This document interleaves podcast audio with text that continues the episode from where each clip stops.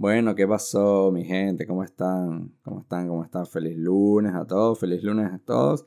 Estamos aquí una vez más en los viajes del bicho, papá, con su personaje favorito. Mm, sé que a todos ahorita ya les gusta el bicho. Ah, yo sabía, yo sabía, yo sabía que a todos en algún momento les iba a gustar el bicho. Yo no sé, yo no sé. Todos decían que no, que tal, no digas que no si no lo has probado, pim pum pam.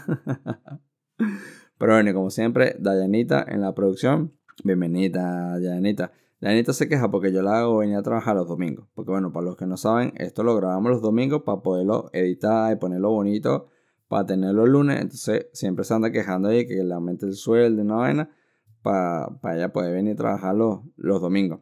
Pero bueno, chica, Danita, tú sabes que la pasas bien aquí, así que deja, no te estés quejando. No te estés quejando que cuando seamos millonarios, eh, bueno, déjame trabajar los domingos y ya lo haremos los sábados, no pasa nada.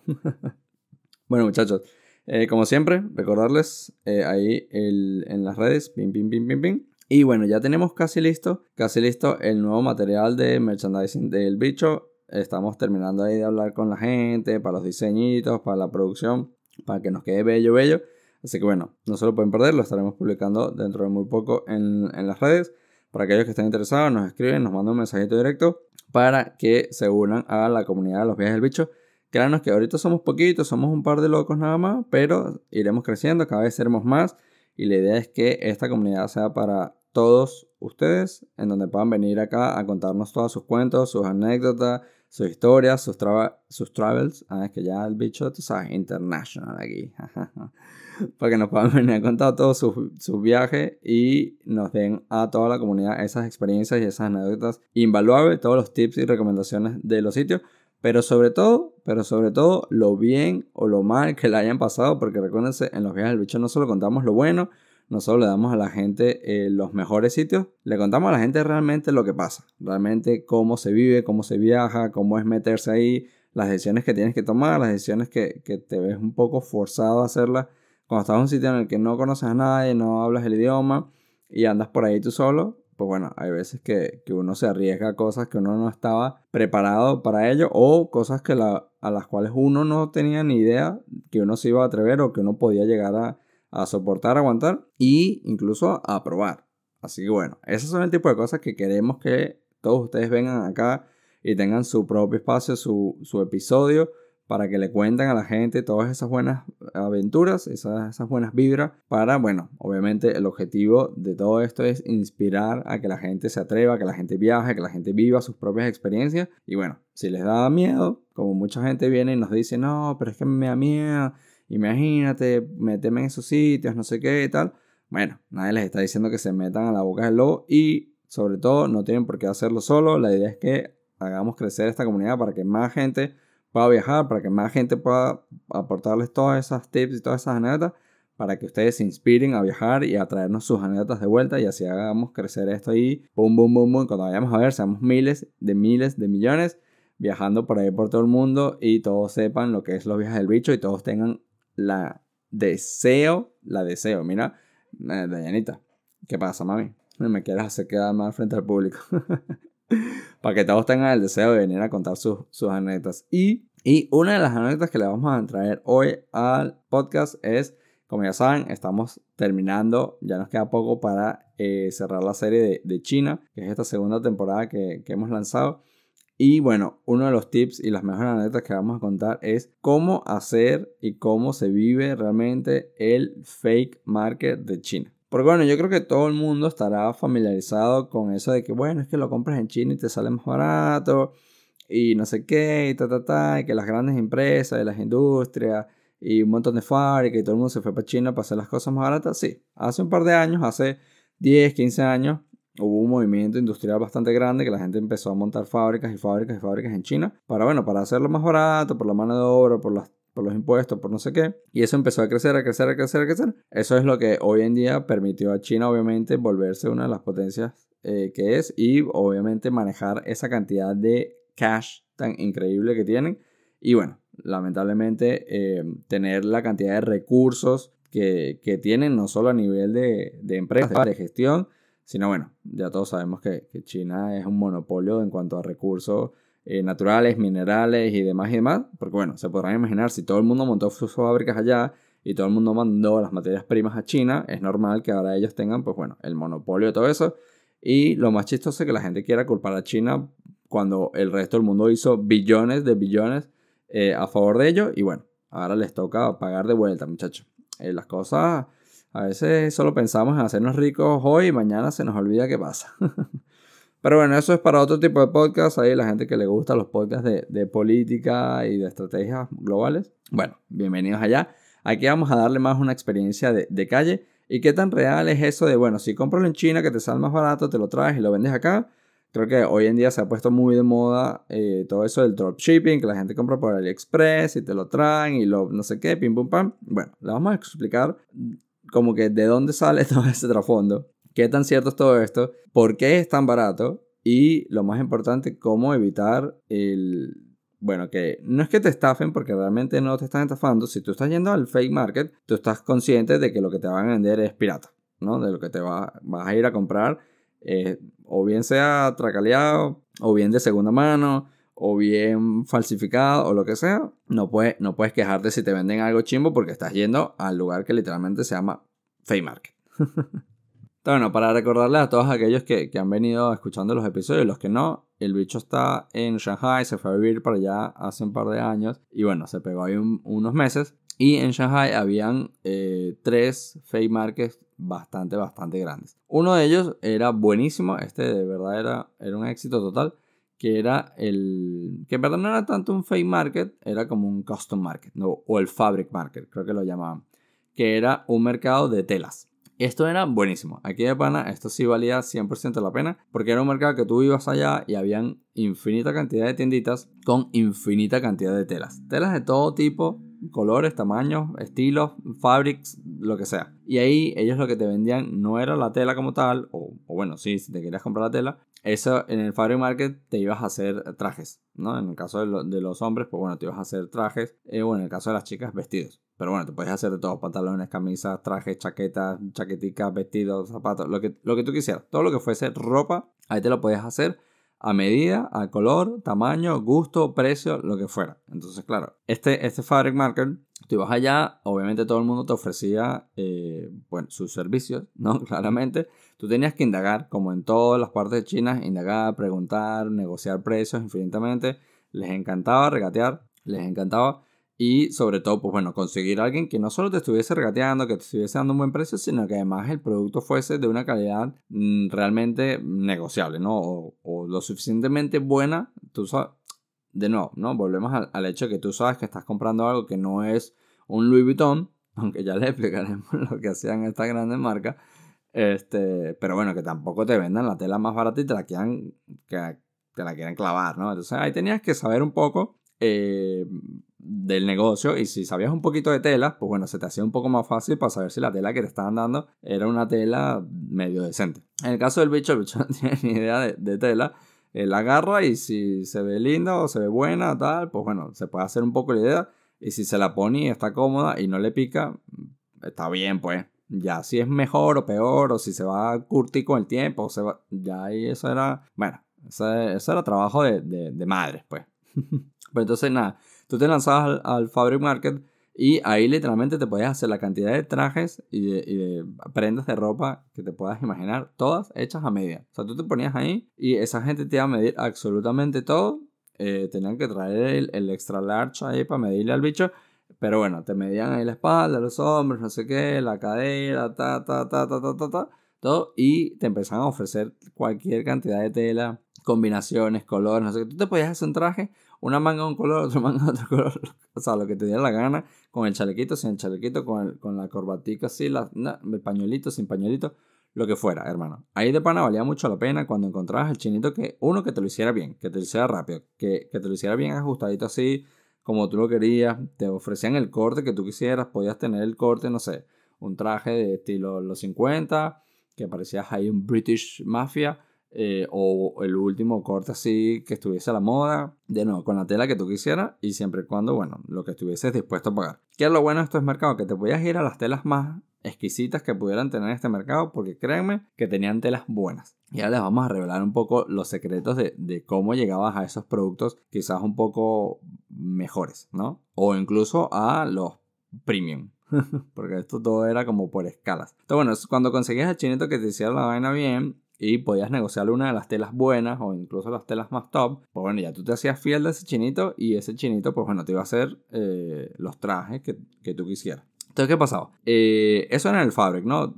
Los trucos los vamos a contar en general de todos los mercados porque todos funcionaban más o menos igual. Luego habían otros dos markets que eran los fake markets como tal, que estos eran más de, eh, estaban más enfocados en electrónica. Vendían lo que fuera, o sea, créanme que vendían lo que fuera, vendían ropa, vendían eh, electrónica, vendían adornos, muebles, lo que fuera, o sea, realmente lo que fuera pero estaban siempre más como concentrados en productos electrónicos. El, yo qué sé, cualquier tipo de gadget loco que usted ve, la lamparita, la alarmita, el collarcito, la, la lucecita, no sé qué, la lacto, el power bank.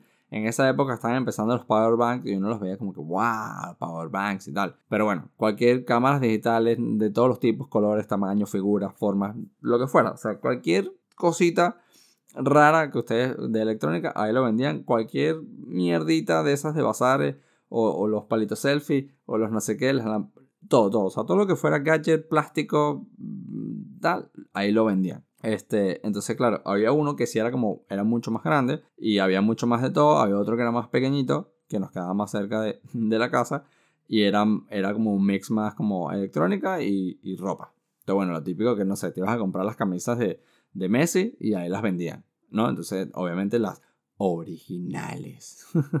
no, estás yendo al fake market, no esperes encontrar la camisa de Messi original. Bueno, vendían adornitos para las casas, de, de piedra, de talladas, no sé qué, lo que fuera. Entonces, el bicho obviamente como le quedaba cerca de la casa, eh, a veces iba para allá, a, bueno, a chismear, a pasar el rato, a comprar alguna cosa. Y luego llega un momento en el que, en el que ya nos quedaban pocos meses antes de, antes de regresarnos, cuando ya finalmente eh, habíamos pasado toda esa... Eh, bueno, montaña de, de comer solo pan con mayonesa y trabajar en la discoteca y luego no tener trabajo y no sé qué, y toda esa peladera que les contamos en los episodios anteriores, ya cuando finalmente estábamos bien, estábamos establecidos y estábamos ganando billetes, podíamos permitirnos ir al fake market a negociar y a comprar cosas, ¿no? Porque antes íbamos solamente a pasear y a, enterarnos un pelo de cómo era el negocio. Entonces, claro, como fuimos muchas veces, eh, simplemente a chismear y a caminar, nos metíamos en muchas de las tienditas simplemente a hablar y a regatear, a practicar ahí nuestros skills de, de regateo. Y era buenísimo porque, claro, como no hablas chino, ellos te sacaban a la calculadora. Entonces tú agarrabas una prenda de lo que fuera o un artículo y les decías, ah, quiero este, chica, chica. Eh, y ellos venían, ¿no? Todo tenía como que los precios marcados. Este, y tú le decías, no, no, no, te doy tanto. Y te ponías a pelear y te sacaban ahí mismo, te sacaban la calculadora y empezaban a calcular tanto, no, tanto. Mm, mm, y tú ibas escribiendo los números en la calculadora y era una pelea de calculadoras que pam, pam, pam, peleando números para arriba y para abajo. Y bueno, mientras más agresivo fuera, este, ellos empezaban de una así como, no, no, no, no, estás loco, loco, loco. Sabían decirte loco eh, y barato y, y qué otra palabra te decían, eh, no sé, cualquier otra cosa de esta, en cualquier idioma. O sea, tú puedes llegar ahí hablando ruso, eh, no sé, español, francés, italiano, noruego, lo que fuera, esta gente te sabía responder en cualquier idioma. Ah, amigo, amigo, amigo, amigo, friend, friend, friend, friend, barato, barato, chip, chip, chip, barato, barato, fun, fun, fun, lo que fuera, en cualquier idioma, era increíble. Entonces, claro, ellos te decían, no sé, algo que costara 300 yuans y tú le decías, no, te doy 50. Ah, no, no, no, no, no, no, no. Ah, y tú, no, bueno, yo me voy. Y tú te intentabas y te agarraban del brazo. O sea, súper loco, así te agarraban del brazo. No, no, no, toma, 2.50. Y tú, no, no, no, chinito, estás loco. Y así te ponías a regatear. Te podías pegar horas regateando cada artículo por separado con los chinitos. Y les encantaba. O sea, les encantaba la dinámica. Podía ser súper agresivo y simplemente irte. La técnica era Lanzarles un precio así súper bajo, muy, muy loco. O sea, menos en la mitad. O sea, si era 200, te le tirabas 50. Así, sádico, pam, de una. Y te iban a decir que no, que no, estás loco, amigo, estás loco, estás loco. Date la vuelta y empieza a caminar para la puerta para que tú veas cómo te persiguen. Obviamente nunca te van a ofrecer 50, te van a empezar a tirar ciento y pico. Y ahí empieza, no, 55, pa, 120, no, 50, 60, no, bueno, 100, hasta que los llegas al medio. Uno de los trucos para negociar con, con, los chinos, y esto creo que funciona en cualquier regateo, nunca puedes empezar por el precio que tú quieres pagar. ¿no? Si tú realmente quieres pagar por algo 100 y empiezas ofreciéndole 100, ya perdiste. Porque de ahí solo vas a ir para arriba. Entonces, si tú quieres pagar 100, tienes que tirarle 50. Porque luego tienes hasta 100 para ir negociando y le vas a ir subiendo 50, 55, 60, 65 y cada vez te haces más el duro y mientras más te vas acercando tu precio, más duro te tienes que poner y, te vas y te echas para atrás y te vas por la puerta para que ellos vean que, no vas a subir más de ahí, para que intentes caerle máximo en 100 o por debajo. Entonces, claro, si empiezas en 50 y vas subiendo de, de 5 en 5, va a llegar un punto que, bueno, a los 75, 80, ya los tienes ahí como que, hermano, si no me lo das en 80, es que no te voy a pagar y te vas. Entonces, eso es un tip ahí para la gente que no le gusta regatear. Este, pues bueno, hagan, eso y de nuevo, empiecen siempre por lo menos a la mitad de lo que ustedes esperan pagar para ver si salen, salen ganando. ¿Qué pasaba? Que obviamente ellos les encantaba regatear contigo porque ellos iban a regatear muchísimo sobre cualquier artículo y ellos sabían que no importaba qué te estaban vendiendo y no importaba qué tanto les regateas tú, ellos igual iban a estar ganando. ¿Por qué? Porque ellos sabían que lo que te estaban vendiendo era más falso que un unicornio verde. o sea, entonces, claro, como el bicho fue muchas veces, nos empezamos a hacer panas de los chinitos, de tanto regatear con ellos, y nos hicimos panas, en particular de una chinita, que bueno, ella tenía su tienda, y eh, ya llegó un punto que nos poníamos a hablar con la chinita. No íbamos a comprar nada, simplemente como que paseábamos por ahí y hablábamos con la china, pues. Y la china viene un día, como que no había nadie en la tienda, y me dice, ven acá, yo te voy a explicar cómo funciona esto. Y yo, coño, sí va. Y ha venido este, ya venido a la China porque a todas estas yo estaba buscándole como que regalos a, a mi familia y, y, estaba interesado en unos bolígrafos y tal, no sé qué. Entonces viene la China y me dice, no, no, ese bolígrafo no, no compré ese bolígrafo, ven acá. Y saca un, como un mantel, ¿no? Imagínense un estuche de cuchillos, tal cual.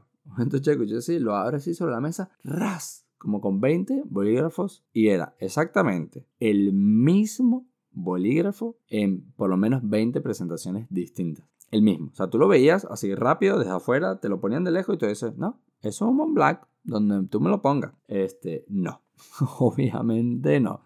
Este, claramente ninguno de los 20 era un Mont Black. Obviamente no vas a comprar un Mont Blanc en una tienda de, de, de fake market, pero podías comprar lo más cercano posible. Entonces viene la chinita y nos dice, bueno, agarra el primero, ¿no? Los tenían ordenados como por, por calidad. Vamos a ponerlo así. Y nos dice, agarra el primero. Y tú agarras el primero y esa vaina se sentía, hermano, más chimbo que lo chimbo. obviamente se sentía este, que era demasiado de plástico, escribía fatal, se veía así los detalles como, como chimbo, no pesaba nada. Y la chinita que mira, ese es el que todo el mundo te va a querer vender y te, va te lo va a querer vender súper caro. Y eso es un bolígrafo que ni porque te lo regales una piñata, esa vaina no vale ni un dólar, ¿sabes? O sea, súper, súper, o sea, malísimo. Entonces nos decía, bueno, agarra el del medio. Entonces, agarramos el del medio y el del medio ya se sentía, bueno, un poco mejor, ¿no? Lo veías, escribía mejor, la tinta se veía bien, el, el acabado estaba bastante mejor, el bolígrafo como que pesaba un poquito. Podía ser un bolígrafo, bueno, mm, no un bolígrafo de, de lujo, de calidad, obviamente no, pero bueno, un bolígrafo lo suficientemente decente para que, para que, bueno, para que te firme un par de chequecitos, pues. y luego nos decía, bueno, agarra el último. Entonces, lo que tú agarrabas el último, la diferencia, hermano, la diferencia era del cielo a la tierra. O sea, el primero lo podías partir con la mirada. Y el último, de nuevo, no esperes que fuese un Mont Blanc, obviamente no lo va a hacer nunca. Pero el último era de pana un bolígrafo que si se lo regalabas a alguien podía ser un buen regalo, tú sabías que era una vaina falsa, pero bueno, un, bolígrafo que se sentía bien, que pesaba, que la tinta ya era mejor, que escribía bien, este, que la calidad estaba mejor cuidada, los detalles, cuando lo desarmabas veías que por dentro estaba mucho mejor se sentía mejor. O sea, literalmente la diferencia del cielo a la tierra. De no, mm, no era como comprarte un, no sé, un bolígrafo ahí en el chino cualquiera. Era, bueno, un bolígrafo que podría ser de gama media, digamos. Que, bueno, depende. Si lo pones en una cajita así bonita, puede ser un regalo significativo para alguien. Está bien. Entonces, claro, eso hacían exactamente lo mismo con todo.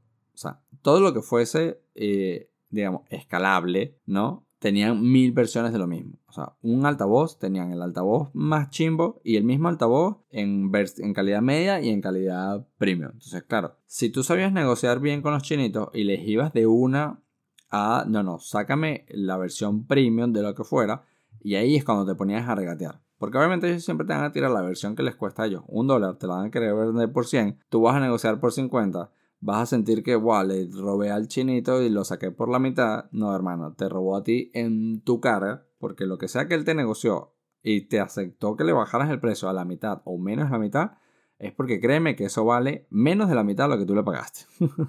eso es así. Y lo hacían con todo, o sea, con bolígrafo, con llavero, con zapatos, con camisetas, con pantalones, con lactos, con tablets, con lo que fuera. O sea, no tienen idea la cantidad de... Luego nos sacó celulares. O sea, veíamos, era el mismo celular, uno detrás del otro. O sea, y esto de repente eso tenían cuatro o cinco. El quinto era el de verdad, mientras que el primero era, pues bueno, los abrían, los volvían mierda o los replicaban así un montón, que los abrías y te das cuenta que todos los componentes eran totalmente distintos, el ensamblado diferente, los chips, no sé qué, o sea, lo copiaban al pelo, eso sí, o sea, visualmente eran idénticos, pero en lo que empezabas a ver los detalles te das cuenta que eso era más falso que de no, que un unicornio verde. Entonces, claro, ellos obviamente en todas las estanterías tienen es el, el, el más chimbo, el calidad cero, el pirata. Entonces, ellos lo que tenían era, ellos lo llamaban, bueno, el, pirata, ¿no? Por ponerlo así, el, el, calidad media, el calidad alta, pero ellos realmente le decían era eh, la réplica, ¿no? Y el, como el semi-original. Entonces, claro, ¿qué pasa? Estos que ellos llamaban réplica eran los que ellos hacían exactamente idénticos a los originales, ¿no? Y el otro original o los semi-originales. Esto, eh, yo no sé si nos vamos a meter en problemas por contar esto, pero bueno, yo creo que esto no era un misterio para nadie. Y sobre todo la gente que estuvo trabajando en fábricas allá y sobre todo los gerentes que montaron fábricas allá y sabían cuáles eran los negocios que les ofrecía el gobierno chino para montar sus fábricas allá y para cubrir la demanda local y exportar y que les salía rentable, era porque ellos sabían que tenían que hacer sobreproducción, ¿no? Este, entonces, claro, había algo que ellos llamaban las réplicas idénticas y esto pasaba mucho con lo que era zapatos, bolsos, eh, ropa, no sé qué, todo lo que era textil. Eh, tenían estas réplicas idénticas y tenían los originales.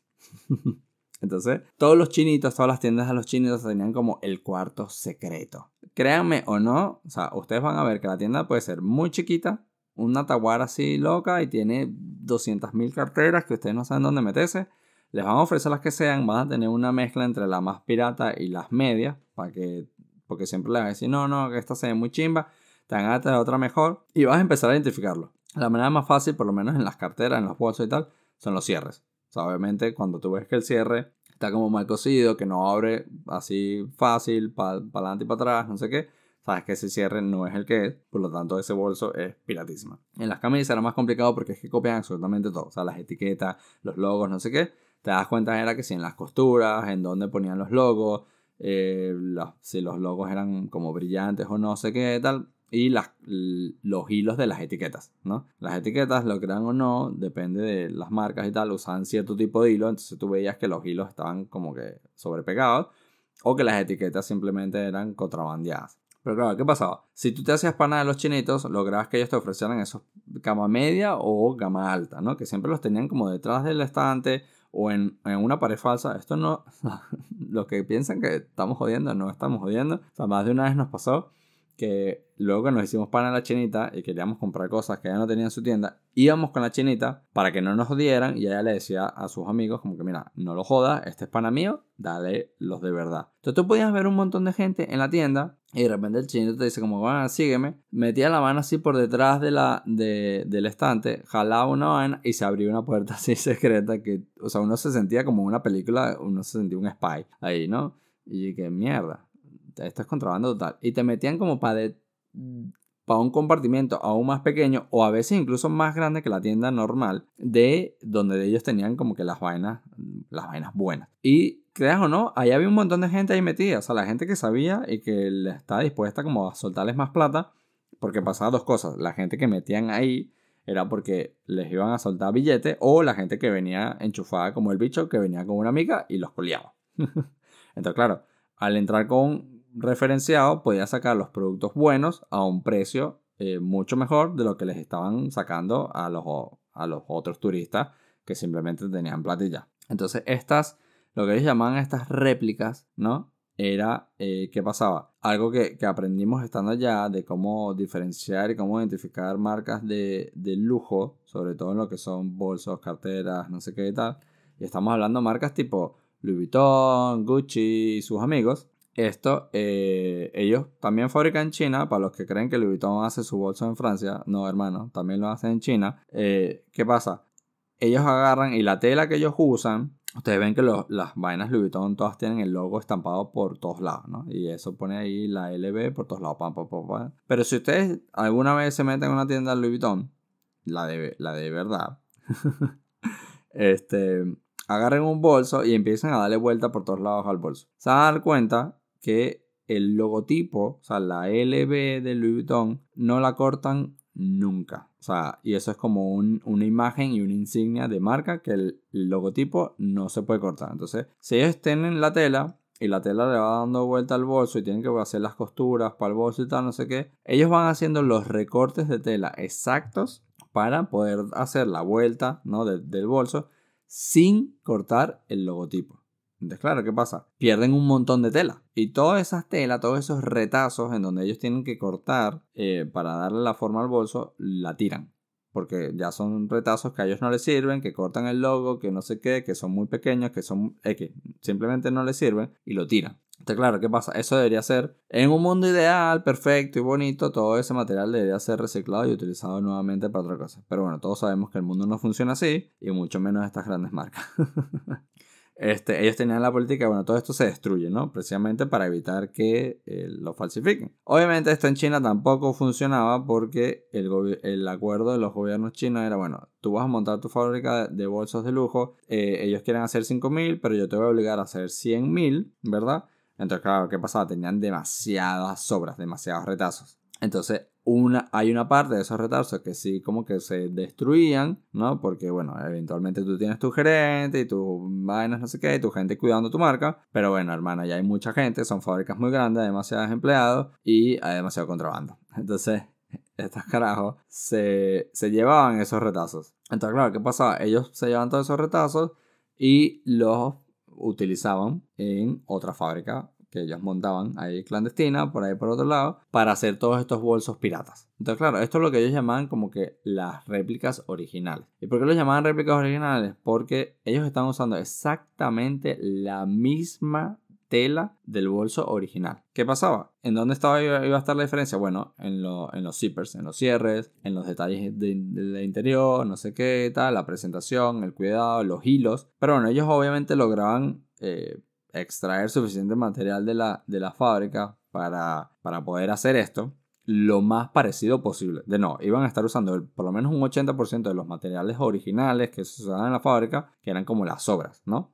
Como que todos los cierres que salían medio mal, pues dámelos para acá, todos esos retazos dámelos para acá, y ellos los confeccionaban y hacían cualquier modelo lo más parecido posible a los originales o sus modelos inventados, daba igual. Entonces, claro, estos bolsos realmente eh, se podría decir que eran sí, esos réplicas originales que iban a tener una calidad lo suficientemente parecida en cuanto al, material, ¿no? Al, producto, a la materia prima, eh, porque literalmente era el mismo. O sea, era, es que era el mismo, o sea.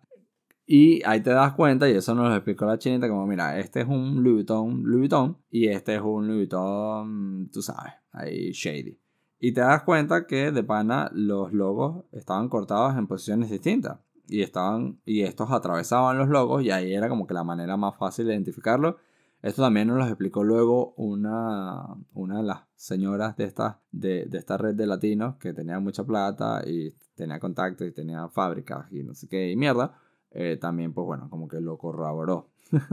Entonces, eso hacían lo mismo para los zapatos, para las camisas, todo lo que fuera fábrica, todo lo que fuera tela pasaba lo mismo. Entonces, claro, esto se vinculaba mucho a eh, ese fabric market que le estábamos contando al comienzo. Pasaba lo mismo. Ahí podía estar, no sé, Gucci, Armani, no sé qué, y todos sus amigos que hacían trajes de lujo. Entonces, claro, ¿qué pasaba? Que los retazos de esos trajes, ¿a dónde terminaban a parar? O las telas que no utilizaban, o los X, todo lo que sobraba de esa fábrica, o todo lo que se supone que se tenía que botar, no se botaba. Terminaba en estos fabric market. Entonces, tú realmente te podías estar haciendo un traje con la, exactamente la misma tela que usaban en un traje Armani, solo que, bueno, no lo ibas a coser el chinito que lo está cosiendo en la fábrica, sino que lo va a coser el chinito que está en el fabric market. ¿Qué podía pasar? Que uno de los dos tuviese más talento que el otro, pues.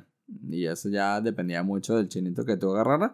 ¿Y qué pasaba? Que, bueno, obviamente no tenías ni las mismas garantías de no sé qué, de comprar en la tienda, el servicio, no sé qué, no sé qué, no sé qué, no sé qué. Y vas a tener, pues bueno, mm, la misma tela con quizás una inspección, un control de calidad inferior. O a veces no, porque pana los chinitos estos que estaban en el Fabric Market eran súper buenos y eran de pana eran muy bestias y te podía quedar un traje prácticamente igual. O sea, y, y aquí era donde, bueno, y me va a costar muchísimo menos. No eran baratos los del Fabric Market, sobre todo, sobre todo si pedías este tipo de tela, pero no, obviamente eran mucho más baratos que, que en la tienda. Y luego, con los zapatos, lo de los zapatos era increíble. Eh, habían miles de sitios dentro de la ciudad que eran, o sea, departamentos y oficinas completas en el medio de la ciudad. O sea, tú podías estar caminando por el medio de Shanghai, en las calles más transitadas del mundo, y de repente te subían a un, al tercer piso de un edificio lleno de oficinas, lleno de vainas, y era, o sea, una oficina gigantesca, completa, llena de zapatos y zapatos y zapatos y zapatos de todas las marcas habidas y por haber. O sea, tú no tienes idea de los modelos que estaban en el mercado, los que no habían salido, los más nuevos, los que estaban diseñando, todo. O sea, es que lo tenían absolutamente todo. ¿Por qué? Eh, ¿Qué pasaba? Volvemos a lo mismo, ¿no? En los tratos del gobierno para que la gente montara las fábricas allá era ese, que tenían que hacer muchísimas cantidades, o sea, unas cantidades exageradas para poder montar las fábricas allá. Y luego ellos hacían sobreproducción. Si tú montas la fábrica para hacer 100.000 eh, zapatos, ellos hacían 110.000 o 120.000, ¿no? Siempre hacían un poquito más. Ese poquito más, ¿a dónde ustedes creen que iba a terminar? ¿En la tienda oficial? No. Ese poquito más, obviamente era todo contrabandeado y te lo vendían en estas casas, oficinas, galpones, despachos, fake markets, detrás de los mostradores, en la tal. Había muchos sitios donde las podías conseguir. Y literalmente era el mismo zapato. O sea, era el mismo zapato Nike que eh, salió por la misma fábrica, salió por la misma máquina, salió del mismo sitio. ¿Qué pasa? Uno lo montaba en un camión y el otro lo montaba en otro camión. Un camión iba para la tienda y el otro camión iba para el sitio clandestino. Y ellos simplemente, toda esta sobreproducción, eh, pues bueno, las cosas hay que decirlas como las hay que decirlas, ah, eran contrabandeadas. Entonces lo robaban y lo vendían por ahí en las calles. Entonces cuando tú te hacías pana de los chinitos, ellos te ofrecían estos productos. Y obviamente te lo querían eh, vender caro porque te decían, bueno, pero es que el mismo zapato, obviamente siempre te lo van a vender más barato que en la tienda, porque si no vas y te lo compras en la tienda. Y bueno, obviamente sabes que los podías regatear porque es que, hermano, es que son robados. O sea, no me jodas, yo sé que es el mismo zapato y que en la tienda me va a costar más. Y aquí ya me lo estás dando más barato, pero te lo voy a regatear porque está robado y sabes que igual estás ganando un montón y te voy a comprar el mismo zapato exactamente igual de original por 30, 40, 50% menos tranquilamente si estabas dispuesto a regatear lo suficiente al chinito, si estabas dispuesto a hacerte amigo de los chinitos y si, bueno, si ibas lo suficiente como para saber que el cual te estaban vendiendo. y pasaba lo mismo, tenían estos que ellos lo llamaban literalmente eh, los originales y las réplicas, ¿no? Con los zapatos pasaba lo mismo, las telas que sobraban, ellos las usaban para hacer las réplicas. Entonces tú tenías el, el que era fake, fake, fake, fake, fake, 100%. Tenías el réplica que era eh, los retazos de tela usados en, el producto y los excesos de producción que bueno, simplemente era contrabandeado y te lo vendían igual, que eso era literalmente el original. Entonces bueno, este tipo de cosas obviamente eh, si vas un solo día al fake market pues no te vas a enterar. Como pasamos mucho tiempo ya, pues bueno, y la chinita le caímos bien, nos enteramos, logramos comprar eh, bastantes cosas a un precio bastante razonable Obviamente no nos daba para llevarnos los originales de todo, aunque nos hubiese gustado y aunque fuese más barato, eh, porque bueno, no sé, tampoco teníamos, estábamos ganando bien, pero tampoco es que nos íbamos a dejar toda la plata comprando camisetas y zapatos en el, en el Fake Market. Y con esto, o sea, pasaba exactamente lo mismo con todo. O sea, la, con joyas, con las piedras, con los adornitos de las casas, o sea, con, con todo, con todo. Era increíble. De hecho, una de las, de las mejores historias que nos contaron estando ya eh, con una persona que conocimos, nos dijo, mira, yo antes trabajaba, era el gerente general de esta, la empresa X, y ellos hacían eh, cerámicas, ¿no? Y la empresa estaba en Italia. Y ellos, estaban, eh, se estaban expandiendo en China y tal, iban a hacer una exposición en China el fin de semana para mostrar la nueva colección de las cerámicas que estaban lanzando que las acaban de traer de China. Y como tres días antes de la exposición, eh, al, gerente este lo invitan a... Lo invitan unos chinitos, ¿no? A, a un sitio. y lo han llevado a un galpón ahí gigante en una zona industrial y ellos tenían ya copiadas absolutamente toda la colección. O sea, él me dijo, es que era exactamente lo mismo. O sea, los mismos diseños, tamaños, colores, toda. O sea, me dijo, toda nuestra exposición, que es el domingo, yo vine tres días antes a ver exactamente lo mismo en un galpón de los chinos. Y nosotros, o sea, y esto lo acabamos de, sacar de la aduana porque lo trajimos todo de Italia. Y me decía, no tengo ni idea de cómo saben ya exactamente todos los diseños que vamos a lanzar. Y no solo que ya lo saben, sino que además ya los tienen. Y ya los producieron en escala porque tienen ahí cientos de cientos de cerámicas listas para empezarlas a vender el día siguiente de la exposición. O sea, ellos están esperando que nosotros hiciéramos la exposición, que lo presentáramos, para el lunes sacar todas las copias al, al mercado y quedarse ellos con la vaina. Él me dijo, o sea, yo estaba, o sea, yo alucinaba con la vaina. Y de nuevo, todo esto, eh, si es verdad que, bueno, todo el mundo lo dijo y, tuvimos la oportunidad de darnos cuenta, son muy buenos copiando cosas y eran muy rápidos, o sea, muy, muy rápidos. Era una cosa realmente increíble, la velocidad con lo que lo hacían, la destreza que tenían, la manera de producir tan grande, pero bueno, sobre todo que eh, si te hacías, de nuevo, si te hacías pana de ellos y te metías en el mundillo, y le sacabas información, no sé qué, podías sacar, pues bueno, beneficios de, de esas alianzas Así como también pueden sacar beneficios de seguirnos en el Instagram como arroba los viajes del bicho y participar en esta comunidad para que se enteren de todos estos mega tips, papá. Ajá, ah, ¿qué pasó? Les encantó cómo se las metí ahí, ¿no? bueno, muchachos, eso fue uno de, los grandes trucos que aprendemos en, en China. Así que bueno, eh, de nuevo, eso fue hace un par de años. No sabemos si las cosas siguen siendo exactamente igual. Pero, pero bueno, ya saben, si algún día tienen la oportunidad de un fake market de estos, eh, pidan por los premium, pidan por, los, por las réplicas originales, regateen un montón. Que aparte a ellos les gusta. Y sobre todo, no se pierdan el episodio de la semana siguiente, muchachos. Y como siempre les decimos, ya saben, recomiéndenle el podcast a su amigo, al pana, al cuñado, a la vecina, a la vecina que le tienen gana, a la otra vecina que también le tienen gana, al vecino que le tienen gana, al de la oficina que nunca se calla y no saben qué hacer, pues recomiéndenselo a todo el mundo, a la abuela, al primo, al perro, a todos, a todos, a todos. ¿Para qué? Para que la comunidad crezca y podamos tener todos estos tips y todas estas anécdotas loquísimas y los mejores trucos de todo el mundo para que podamos viajar y no solo aprender, meternos en esa cultura, disfrutar de los sitios, de los paisajes, de las aventuras, sino que bueno, además, qué mejor, qué mejor que irte a China y sacarte unos buenos productos del fake market con estos megatips del bicho. ¿ah? Me vas decir que no, me vas a decir que no vale la pena. Vale la pena 100%. Así que muchachos, síganos y nos vemos el próximo lunes, papá. Claro que sí. Cuídense.